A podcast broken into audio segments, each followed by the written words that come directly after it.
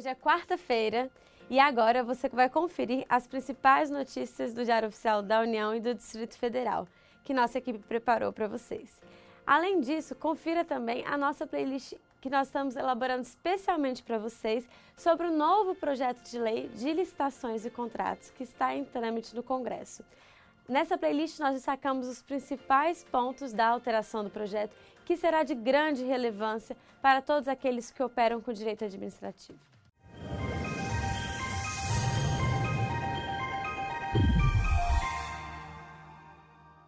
Confira agora as principais notícias extraídas do Diário Oficial da União de hoje.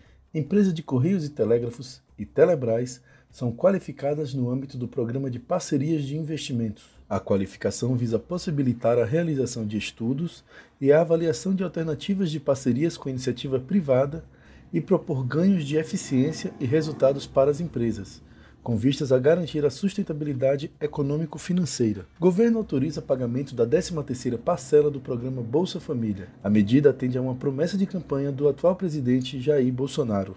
Órgãos do Ministério da Economia podem ter regras próprias para a execução do programa de gestão.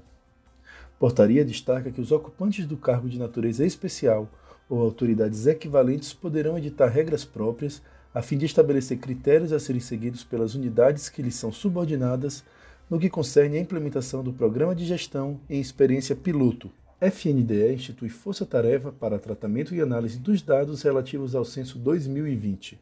O grupo atuará na extração, tratamento, análise e carga dos dados referentes ao censo escolar 2020 nos sistemas e demais dispositivos de tecnologia da informação relacionados às políticas públicas de educação. Por fim, a Secretaria de Políticas Públicas de Emprego do Ministério da Economia publica regras de execução da qualificação presencial no âmbito do programa Qualifica Brasil. A qualificação presencial consiste na execução de cursos de qualificação social e profissional dos trabalhadores, de forma a assegurar progressivo alinhamento e articulação entre a demanda do mercado de trabalho e a oferta de cursos, em observância aos princípios e objetivos do Qualifica Brasil.